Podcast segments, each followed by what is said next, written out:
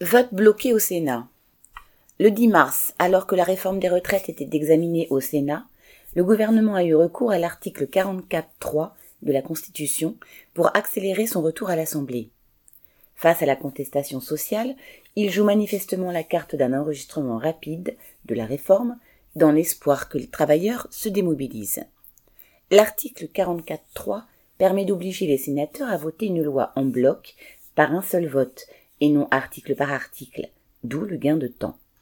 Ce recours a bien entendu provoqué la colère, largement surjouée, d'une partie des sénateurs de gauche qui parlent de coup de force et de déni de démocratie. Comme si les chambres législatives en étaient les garantes. Le gouvernement, de son côté, s'est justifié en dénonçant, ouvrez les guillemets, l'obstruction devenue un choix méthodique, ferme les guillemets, selon les mots du ministre du Travail Olivier Dussopt. En d'autres termes, la scène de l'Assemblée nationale s'est rejouée au Sénat de façon plus feutrée tout de même. Le gouvernement et Macron, aidés par les médias et l'opposition, veulent faire croire que le vote de leur projet de loi réglera le problème une fois pour toutes, alors que l'épreuve de force réelle est ailleurs. La réforme des retraites est une attaque parmi d'autres, au même titre que l'inflation et la réforme de l'assurance chômage.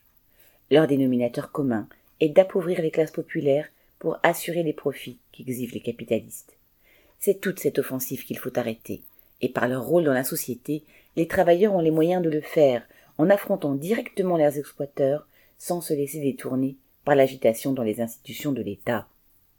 Et si cette loi est votée, l'exemple du contrat première embauche, CPE entre parenthèses, que le premier ministre de Villepin a dû remballer en 2006 après avoir usé du 49.3, est là pour rappeler que tout se joue alors dans le rapport de force sociale. Thomas Baumer.